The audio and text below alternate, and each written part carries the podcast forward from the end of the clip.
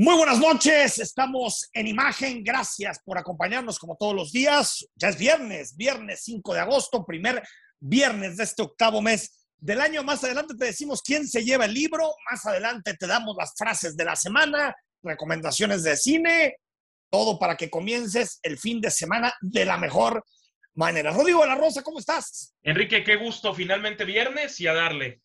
A darle, a darle. Hoy eh, se vale escuchar Imagen Jalisco con una cervecita, con un tequilita, con un whisky para pues, que termines el fin de semana bien informado y, pues que nos acompañes a debatir los principales temas que fueron noticia durante esta semana. Y uno de ellos tiene que ver con este fantasma que recorre el país y que lo ha recorrido desde el inicio de este sexenio, que es ¿Será que López Obrador se atreve? ¿Será que la Fiscalía General de la República se atreve a ir contra Enrique Peña Nieto? Aquí es el juego del policía bueno y el policía malo. El policía bueno es López Obrador, que cada que le preguntan dice, yo no tengo ni idea, yo no tengo nada, no sé de qué me están diciendo, para mí punto final, no me voy a ir contra ningún presidente. Y la típica frase de, eh, pues, eh, eh, que, lo fuerte de López Obrador no es la venganza. Bueno, esto lo dice el presidente de forma constante. Pero hay el policía malo en esta historia, que es la Fiscalía General de la República, que esta semana puso en redes sociales un tweet en donde señalaba, a través de un comunicado, que hay investigaciones abiertas contra Enrique P que hay tres investigaciones abiertas y que se le está siguiendo el rastro del dinero para ver si hay detrás o no dinero ilícito detrás del, patrimonio y de los recursos que tiene Enrique eh, Peña Nieto. Primero, el presidente dice, de alguna manera, eh, eh, siempre que le preguntan del tema, termina diciendo que Peña Nieto no se metió en la elección. Así lo dice de esta manera. Estuvo, actuó conforme a la ley el, el expresidente Peña Nieto. Absolutamente.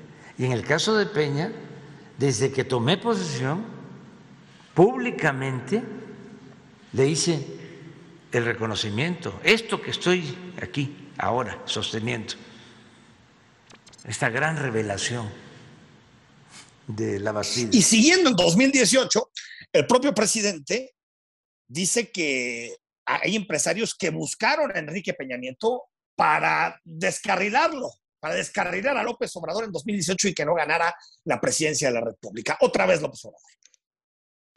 Vienen los debates, apostaban, trajeron expertos a que me iban a descontar en los debates, sobre todo a Naya, haciendo lo mismo que le hizo este presidente Trump a la señora Clinton. Se le fue a parar ahí enfrente. Estamos de acuerdo, Rodrigo, que aquí hay un policía bueno y un policía malo y un contexto, que son las elecciones del Estado de México, de donde fue gobernador Peña Nieto, donde tiene familiar gobernador y que es pues prácticamente el último refugio del periodismo. Exactamente, Enrique. Y, fíjate, a ver, yo, yo plantearía unas cosas. Resulta ser que la Fiscalía General de la República dice el 2 de agosto que investigaban a Enrique Peña Nieto.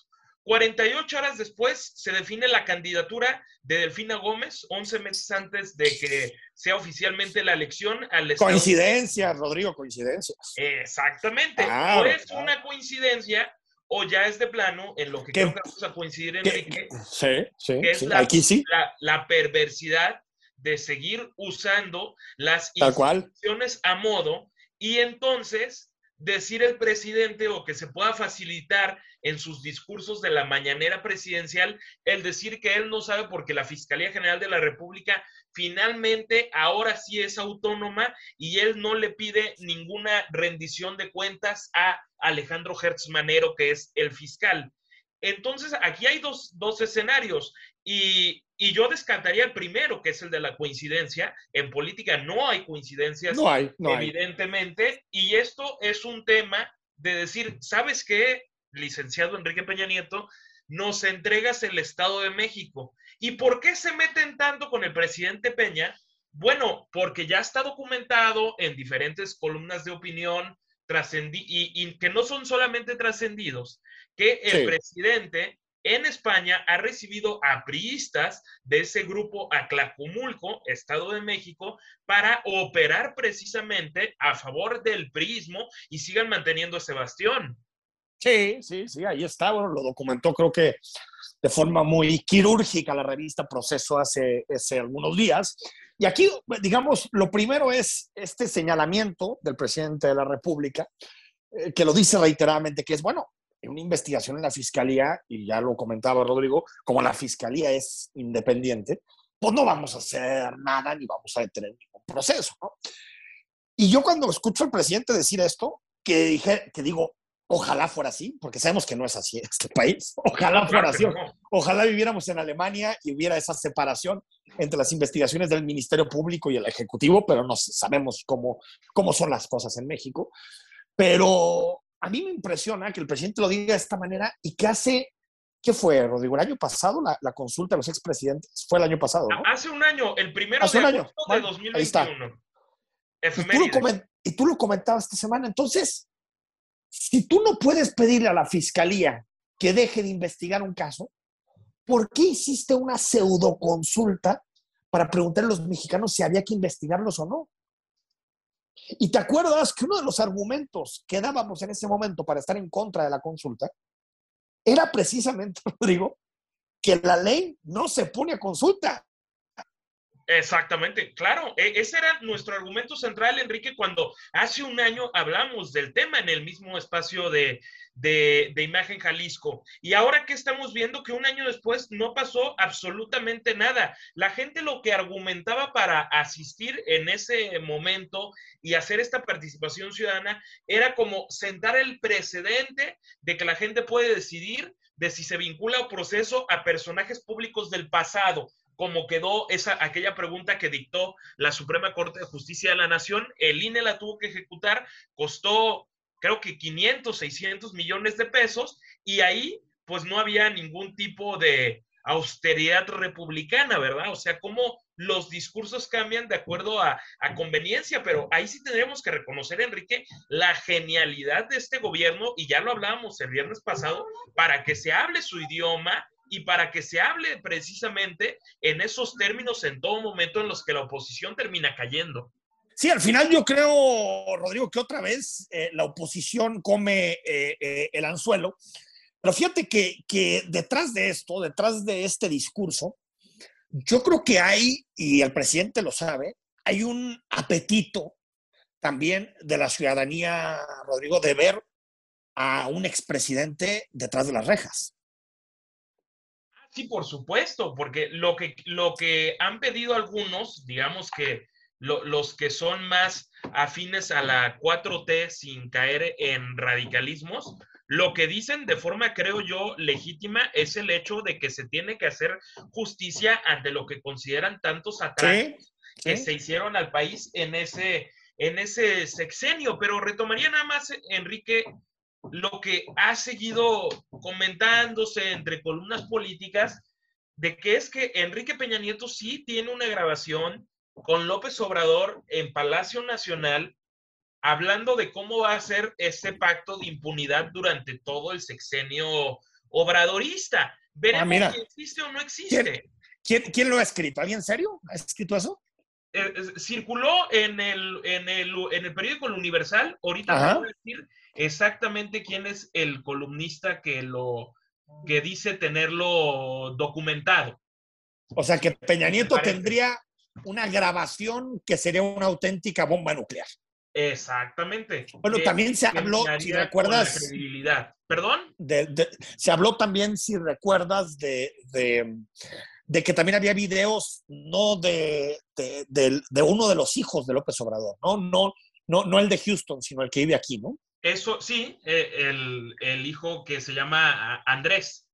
Totalmente. totalmente. Eh, totalmente. bueno. Ah, por cierto, es, es Alejandro Aguirre, columnista del Universal, quien dice ah, que eh, hay un pacto de, impunidad y que se sabe que hay, que hay videos.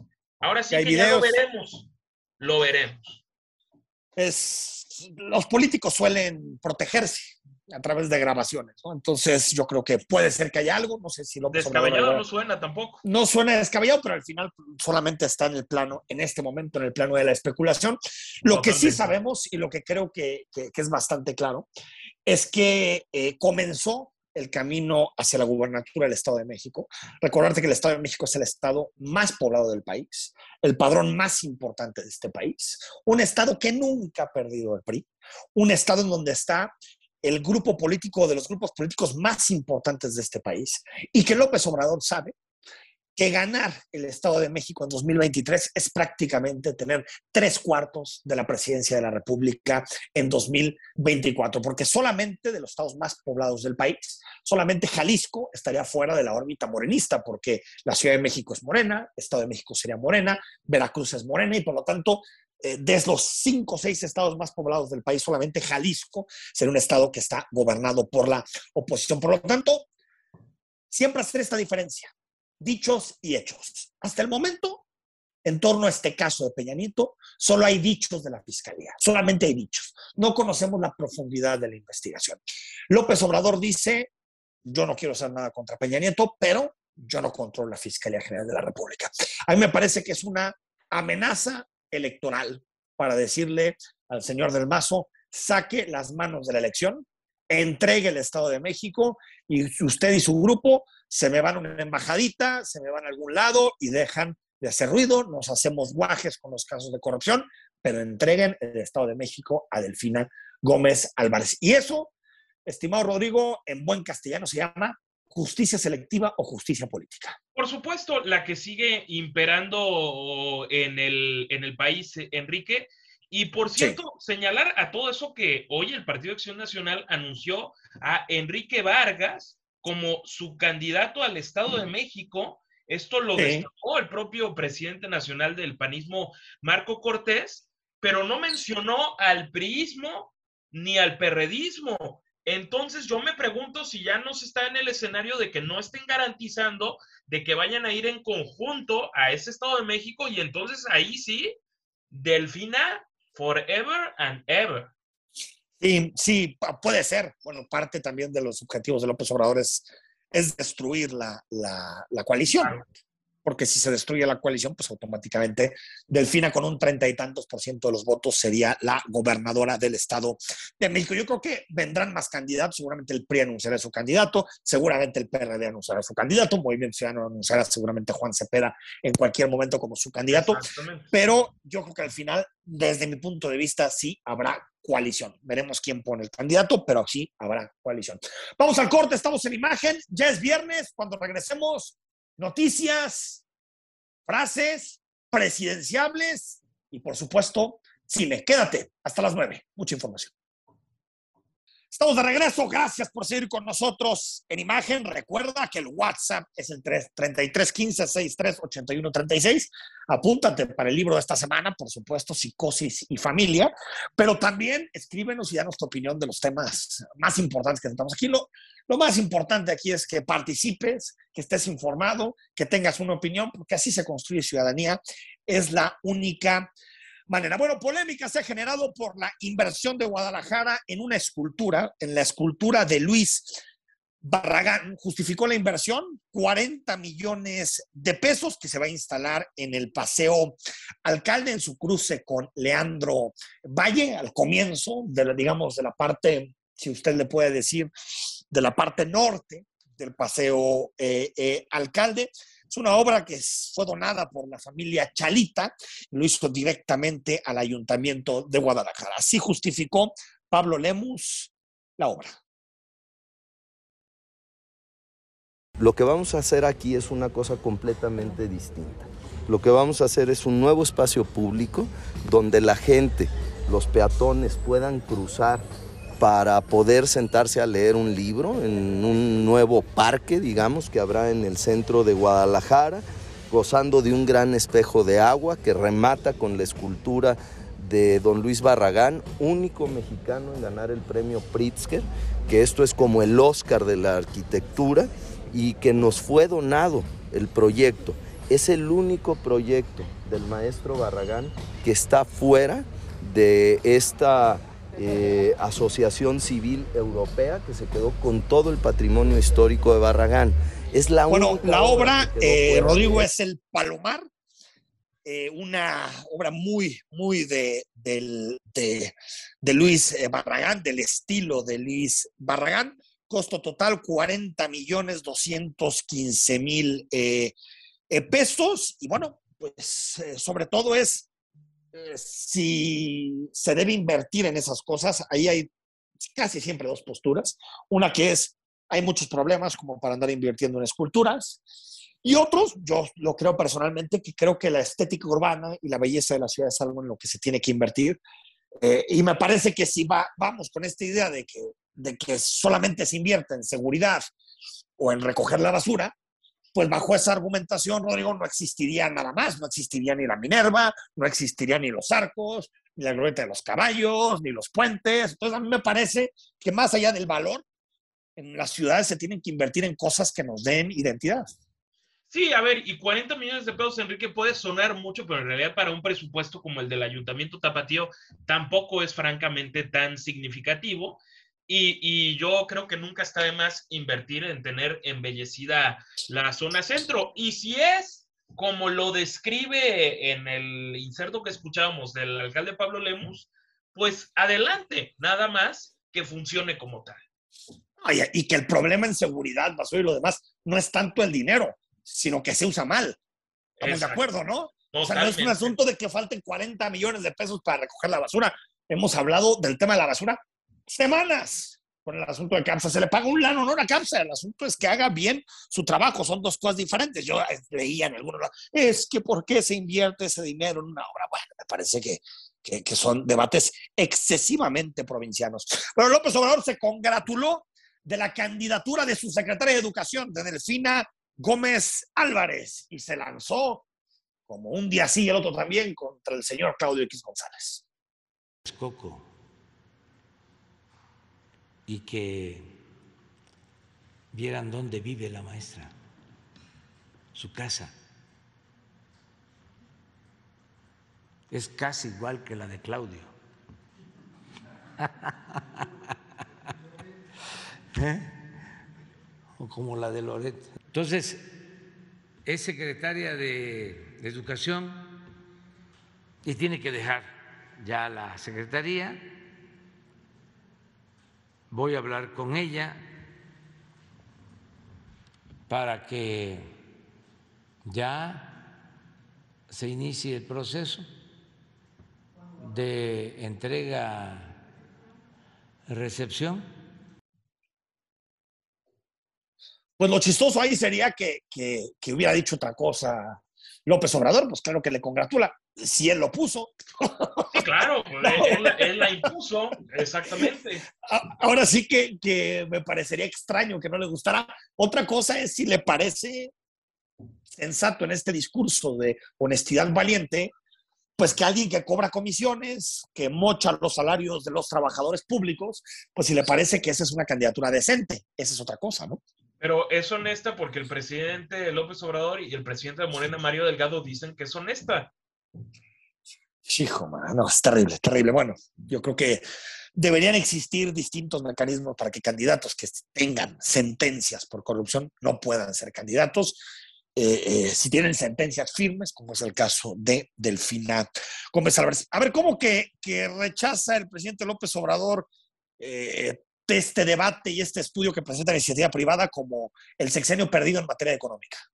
Sí, resulta que la iniciativa privada y grupo base hablaron pues de, con una serie de datos y argumentos de por qué el sexenio estaba perdido en términos económicos y sin conocerlo a profundidad, el presidente dice que es un tema que no tomaron en cuenta los factores internacionales y que por eso se da por rechazado este estudio. Pero este estudio también señala datos de 2018, 2019, antes de que el panorama mundial se viera ensombrecido por la pandemia. Sí.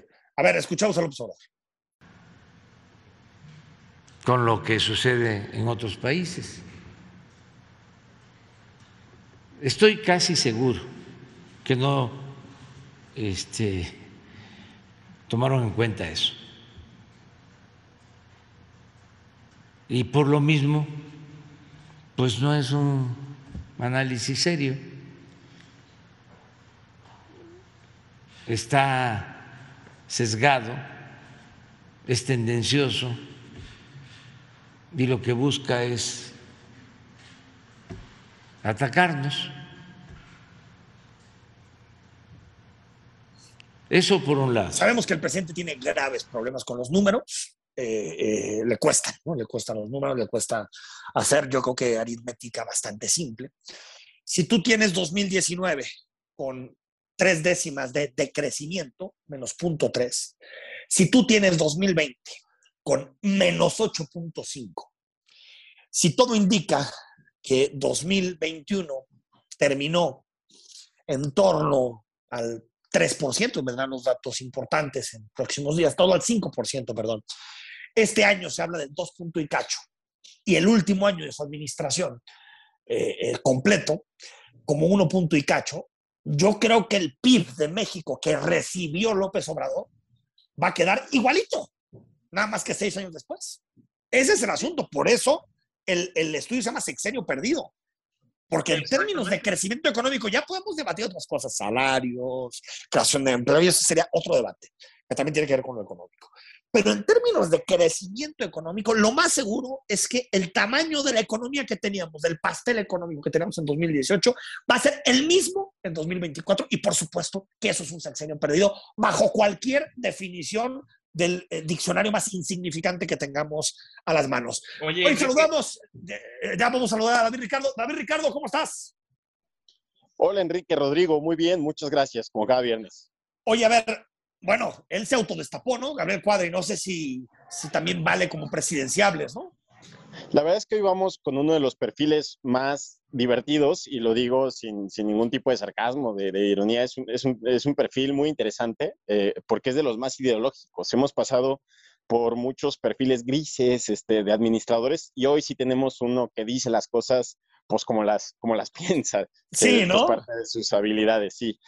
Eh, pues le entramos, eh, Gabriel Cuadri de la Torre es chilango, nació en la Ciudad de México en el 54, tiene 68 años, eh, ingeniero civil por la Ibero de la Ciudad de México, maestro y doctor en economía por la Universidad de Texas en Austin, y ya después se convirtió en un tecnócrata que brincó entre el sector público, privado, fue jefe de financiamiento externo en el Banco de México, director de planeación ecológica del Distrito Federal cuando todavía era un departamento, eh, presidente del Instituto Nacional de Ecología entre el 94 y el 97 y posteriormente con el Consejo Coordinador Empresarial eh, dirigió un centro de estudios para el desarrollo sustentable cuando se empezaba a hablar de esto entre 1998 y 2003. Después ha dado consultorías al sector privado y cuando se vuelve conocido eh, por todo el país realmente, pues fue en 2012, cuando Nueva Alianza le entrega esta, rompe con el PRI supuestamente, le entrega esta candidatura eh, y, se presenta como un candidato ecologista de un progresismo raro. Sí, y, sí. Y la verdad es que le, va bien, o sea, obtiene más de un millón de votos. Era ¿Qué, fue 4%? ¿Qué fue 4%? No, cuadri? Algo así, ¿no? 2.29. Pero ah, para ah, ver 2.29 para haber sido una payasada, eh, para haber sido una candidatura que, que, que, no era real, vaya, o sea, tuvo demasiado. Ahora, esa candidatura, David, era para un poco hecha por el prismo para debilitar a López Obrador, ¿no? Claro, para este sector eh, liberal progresista. Progresista, ¿no? Que podía coquetear con López Obrador. Yo, yo, yo, conozco mucha gente de la generación del 132 que votó por Cuadri porque decía, es que. sí, yo, yo recuerdo, yo ya estaba politizado en ese entonces y la, decía, no, todos son iguales. Pero bueno, es que tú estás politizado, tú estás politizado desde la cuna. Ya, desde, que naciste ya hablabas de política. Oye, y, bueno, y nos decías, esa fue la, tal vez lo, que es más conocido, ¿no? Su candidatura presidencial. Posteriormente, sí, fue eh, diputado en la Asamblea Constituyente de la Ciudad de México y en 2018 sorprendió a propios extraños porque venció a Pablo Gómez, que es un histórico de la izquierda, ya no sé si sea de izquierda, pero es un histórico ahí de lo que se denomina izquierda, de la Ciudad de México, entonces le ganó en las urnas a Pablo Gómez. O sea, no llegó a la Cámara sin un sino que ganó su distrito en, en, Coyoacán, que además pues es el lugar de la jornada y de la UNAM y toda esta vieja izquierda. Sí, es, es muy, muy, muy visto de, izquierda, ¿no? El PRD ha gobernado mucho tiempo, ¿no? Sí, y bueno, ya en la, en la, ideología de Cuadri es bien interesante. Yo la definiría como ultraliberalismo y algo que se está denominando un nuevo concepto que, que llaman ecofascismo, que es como decir el, el el medio ambiente se está degradando, estamos entrando en un catástrofe em, climático, no, no, por causa del capitalismo, sino porque hay atraso, porque hay demasiada gente, porque hay ah. sobre... Sí, decir, es que los pobres se están reproduciendo. O sea, como, como muy, muy maltusiano, digamos. Exactamente. Yo, yo podría decir que es el Javier Milei mexicano. Sé que aquí no se conoce muy bien a este candidato argentino, pero es un economista que, rompe todo, ¿no? Es, eh, eh, yo, yo, diría que Cuadri es rechazo al tercermundismo y al atraso, obviamente, con, con, comillas esto, a favor de la, de la, razón, de la ciencia, del progreso, eh, cosmopolitismo. Ahora, ¿cómo es, ¿cómo es en temas? Porque yo, yo en estas posturas económicas coincido contigo, yo, yo lo veo en la ultraderecha, ¿no? Pero no sé en temas sociales o morales como el aborto, las parejas del mismo sexo, matrimonios, no sé, no sé cómo piensa en esos temas. No, la verdad es que es, conservador, es tradicionalista. De hecho, eh, justo lo acaban de, tiene una sentencia, va a estar tres años en el Registro Nacional de Agresores. Cierto, cierto.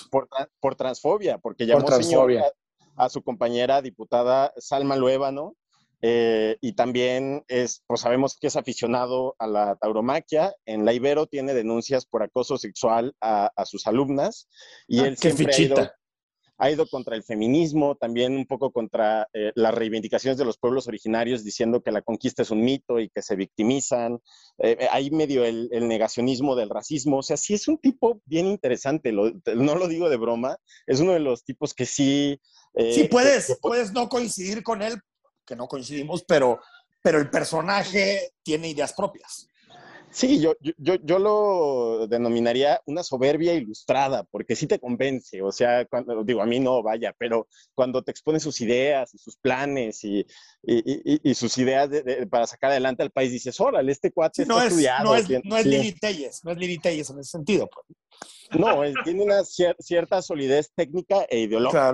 bueno, Ya, ya, sabemos que, que, quiere vender Pemex. Y algo interesante es que hace unos días propuso un impuesto a los super ricos inspirado en Piketty. Entonces. ¡Órale! ¡Hombre! no, este es un collage, es un collage este cuate, ¿no? o sea, desde, desde Piketty, pasando por pedir que haya un box en México, no, no, este cuate verdaderamente es, es, es, un personaje. A ver, antes de escuchar a Rodrigo que nos dé la opinión sobre Cuadri, lo, yo a Cuadri sí lo veo como candidato tal vez de un partido minoritario que busque un poquito de ruido y un poquito de votante ultraconservador. Yo, yo, creo que si logra las firmas como independiente, le va a ir bien, que va, va, a, va a hacer mucho ruido en los debates, es, es, va a ser un excelente, un excelente, perdón. Sí, ya lo vimos en 2002. Orador y se va a llevar la, eh, los reflectores. Yo creo que le puede ir muy bien si consigue alguna plataforma independiente que, que, se, que se la presten para que, para que tenga su candidatura. Yo creo que puede tener algún tipo de éxito, pero obviamente no ser presidente, pero sí crecer bastante su base de, eh, ultraliberal, ultraconservadora. Sí. ¿Cómo ves, Rodrigo?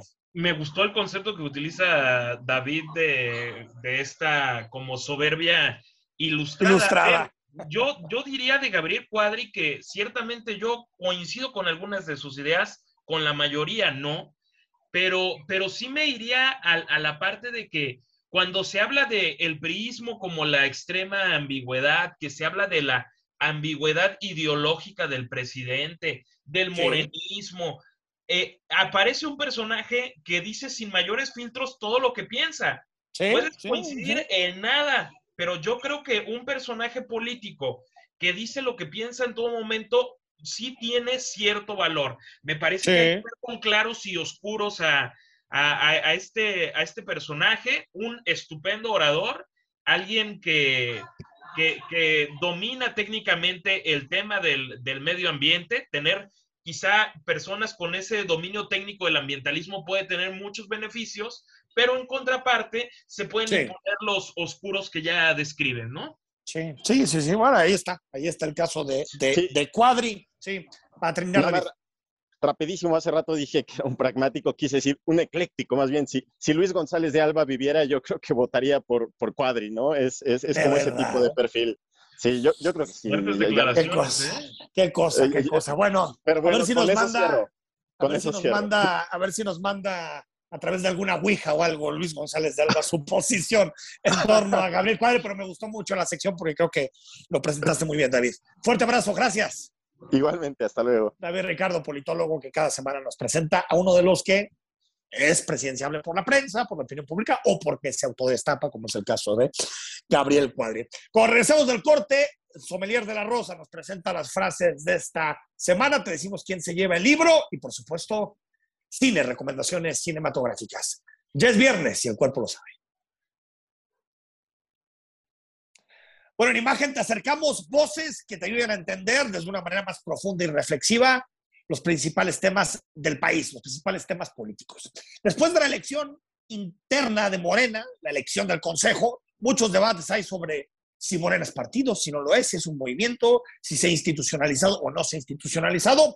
Y sobre esto habla en su comentario de esta semana el politólogo, analista político, Álvaro López. Hola, ¿qué tal? La semana pasada vivimos de nueva cuenta la designación de un nuevo titular de la Comisión Estatal de Derechos Humanos en medio de descalificaciones y diversos cuestionamientos. Sin embargo, a 29 años de la creación de este instituto o este organismo, eh, sería bueno preguntarnos, ¿su estructura legal es capaz de garantizar una adecuada defensa y protección de los derechos fundamentales de las personas? ¿En verdad resulta útil como instancia de coordinación y concertación a fin de evitar los abusos de poder? en realidad está contribuyendo a cimentar en los jaliscienses una cultura de respeto a la dignidad humana, los datos no son alentadores. Como sabemos, hoy por hoy Jalisco es un botón de muestra en cuanto a violación a derechos fundamentales. Basta ver la cifra de homicidios, desaparecidos y feminicidios para darnos cuenta de esto. Ante este panorama, lo que debería ser motivo de un gran debate público es la eficacia de este organismo ante la grave crisis de derechos humanos que azota a nuestro Estado. En ese sentido, el Poder Legislativo, desde mi punto de vista, tiene el deber de poner en el centro de su agenda como un tema prioritario y urgente la deliberación de una gran reforma que tenga como objetivo articular a este y otros organismos que conforman el sistema de protección no jurisdiccional de derechos humanos. Entre ellos, obviamente, la Comisión Estatal de Derechos Humanos y dotarlos de las herramientas legales necesarias para incidir positivamente en la defensa y protección de los derechos de las personas. Hasta la próxima. Rodrigo La Rosa, llegó el momento de cada semana de premiar a la joya discursiva que marcó esta primera semana de agosto.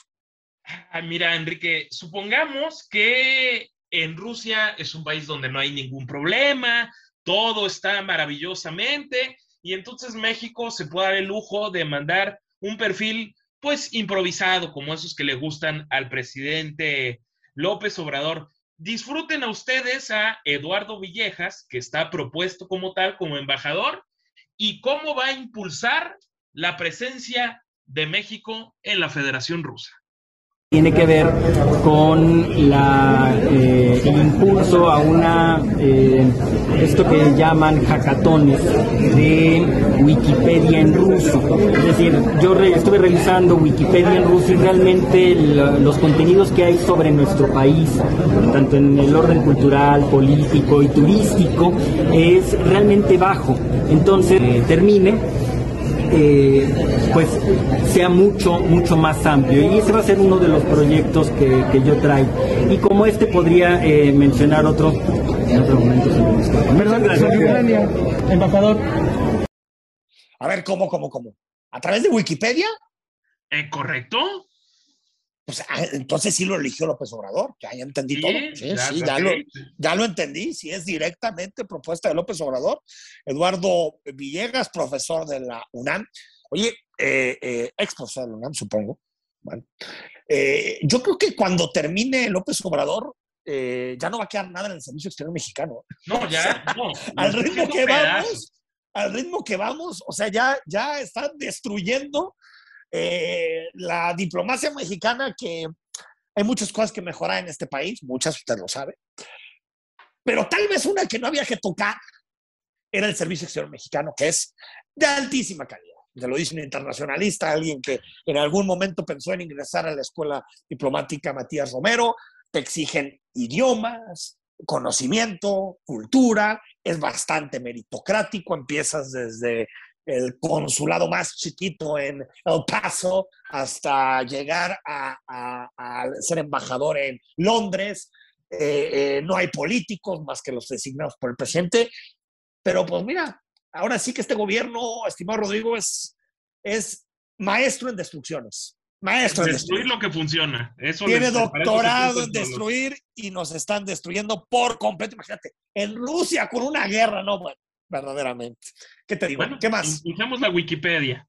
Totalmente. ¿Qué más? ¿Qué más? Bueno, don Mario Delgado dice que Delfina Gómez es honesta y es honesta porque él decidió que lo es y punto. Ahí está. Y bueno, ¿qué decir de la maestra Delfina? Su sencillez nos conquista, una honestidad a toda prueba, que la vive ella todos los días. Y ella representa justamente los valores contrarios a los que ha tenido la clase política mexiquense en los últimos años. Pues sí, ¿no? Eh, ¿Qué tal las cursilerías, Enrique? A mí, a, mí, estas cosas me causan mucho trabajo, te soy sincero. O sea, cuando veo algo tan obvio, tan obvio, una mujer condenada por corrupción, un partido condenado por un caso de corrupción y lo hacen candidato del estado más poblado del país, candidata, pues sí, da corajito, pero pues, ¿qué te digo?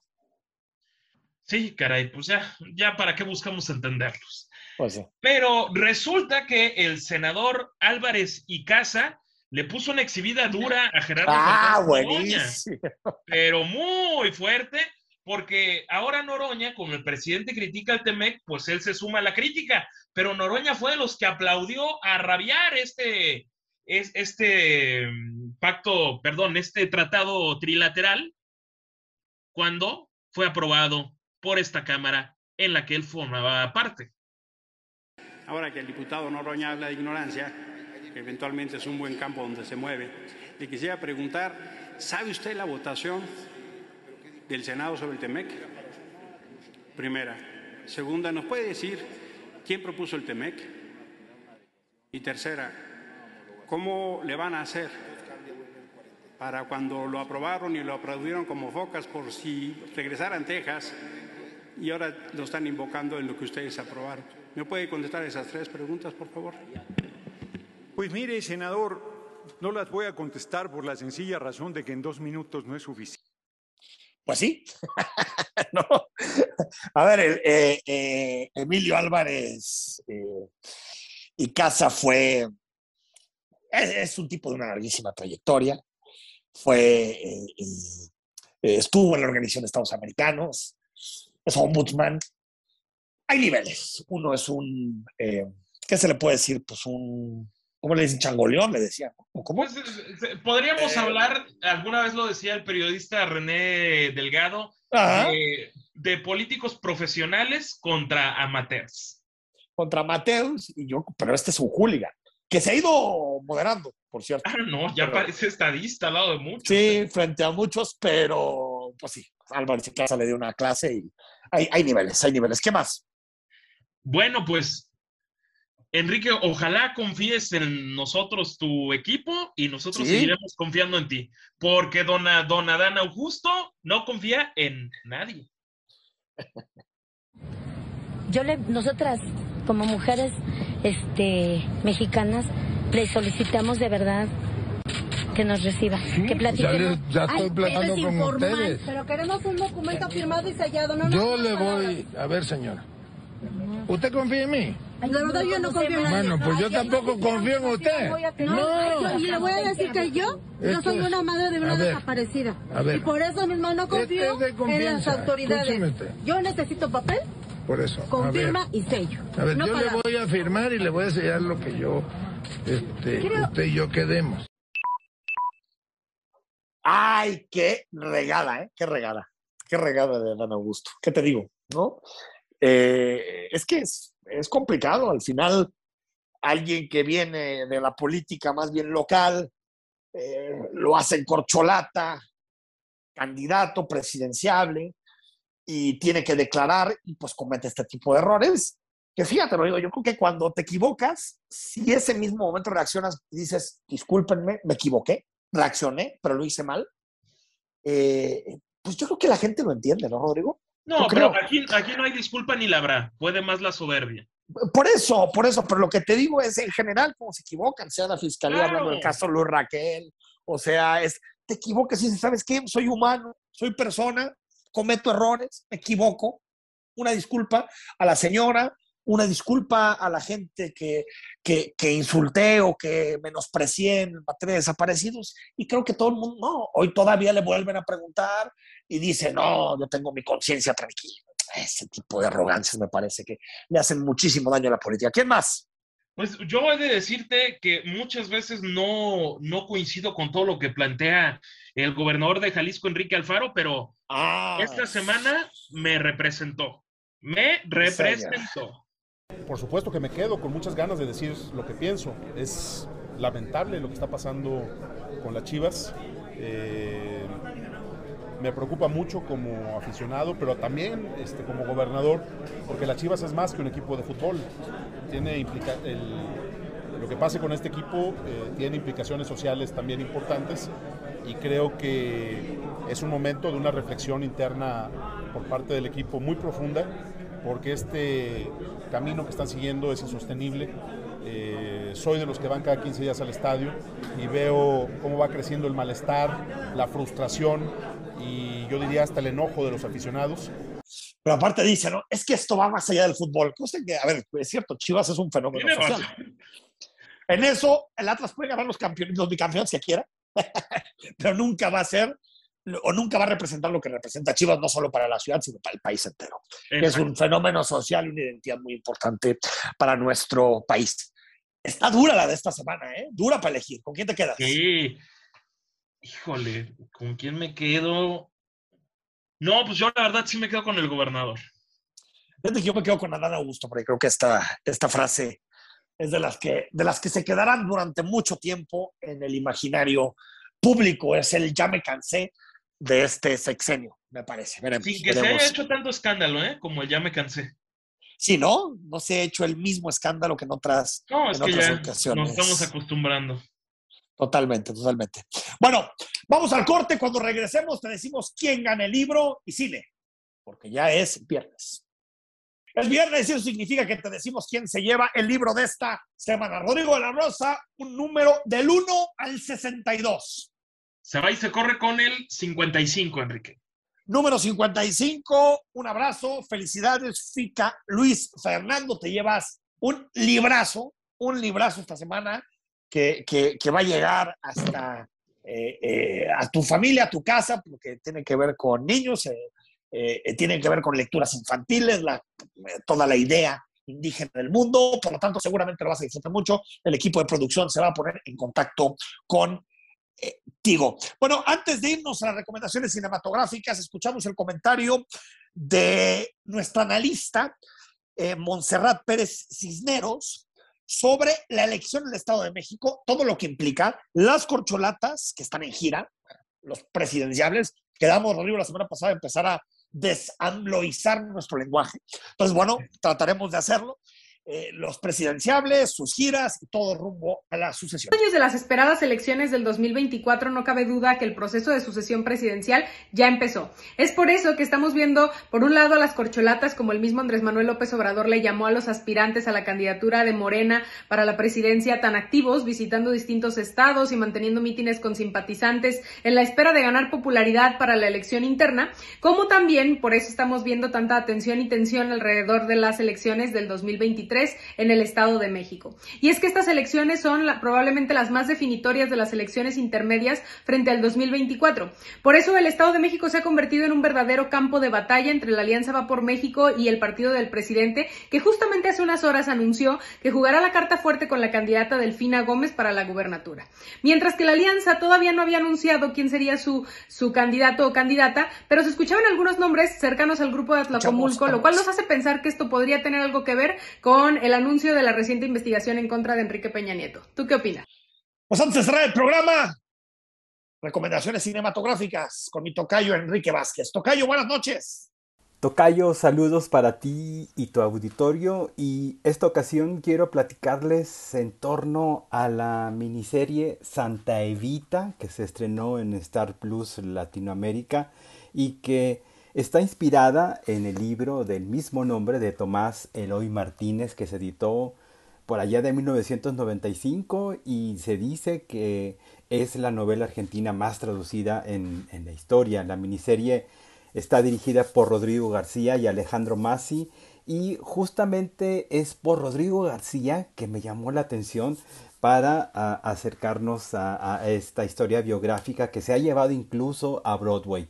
Coincidió el estreno de esta miniserie con el aniversario luctuoso número 70 de Eva Duarte de Perón. Y bueno, como casi siempre ocurre en las producciones encaminadas a contarnos la historia biográfica de un personaje eh, histórico o famoso, es difícil que se deje complacidos a todos, así que de una vez aclaro que en Santa Evita quizás se encuentren apenas un esbozo de todo el arraigo político y social en torno a ella. Al final, lo que Rodrigo García y Alejandro Masi consiguen en Santa Evita es un vertiginoso y cautivante thriller policiaco porque se centran en el hecho real del destino del cuerpo embalsamado de Eva Perón y este hecho sirve de elemento central para además involucrar una cantidad considerable de mitos y leyendas que quizás en Argentina sean más comunes y conocidas que en el resto del continente, como el hecho mismo de que se hayan hecho copias en cera del cuerpo embalsamado de Evita y de esta manera despistar a seguidores y enemigos, así como el hecho de quienes afirmaban que el cuerpo de Eva Duarte de Perón brillaba aún estando ella muerta. El sustento narrativo de esta búsqueda del cuerpo o los cuerpos de Vita está sobre el personaje de un periodista que a principios de los años 70 emprende una investigación para conocer el paradero del cadáver que salió de Argentina en 1955 en plena dictadura militar. Y además sirve de excusa para que en flashbacks nos vayamos enterando de los momentos importantes de la vida de Evita, desde que era niña hasta el momento de su muerte. Esta ocasión, Evita está interpretada por la actriz Natalia Oreiro y el personaje de Juan Domingo Perón está a cargo de Darío Grandinetti, que, pues déjenme decirles que no son precisamente los mejores dentro de esta miniserie, sino más bien Diego Velázquez, cuyo personaje tiene matices y rasgos interesantes. Diego Velázquez es el, periodista que lleva este hilo conductor de toda la miniserie. Santa Evita está compuesta por siete episodios de alrededor de 45 o 50 minutos y créanme que una vez iniciada no podrán soltarla fácilmente. Santa Evita está en Star Plus Latinoamérica desde la semana pasada. Por ahora es lo que propongo para este fin de semana, Tocayo. Nos escuchamos el próximo viernes y mientras tanto me encuentran en Twitter como arroba Enrique Vázquez-bajo. Gracias y muy buen fin de semana para todos. Lo digo la Rosa, hasta aquí llegamos, fin de semana, seguramente para ver fútbol, para ir al cine, para salir a pasear, para divertirnos. Eres libre para, para irte. Soy libre, que vengan los tequilitas y dejaré de ser libre nuevamente hasta, hasta el lunes, pero no me quejo. No pienses en eso todavía, hombre. Falta, un larguísimo, falta un larguísimo fin de semana. Yo soy Enrique Tucen. Próximo lunes a las 8 de la noche nos reencontramos en Imagen Jalisco. Buen fin de semana.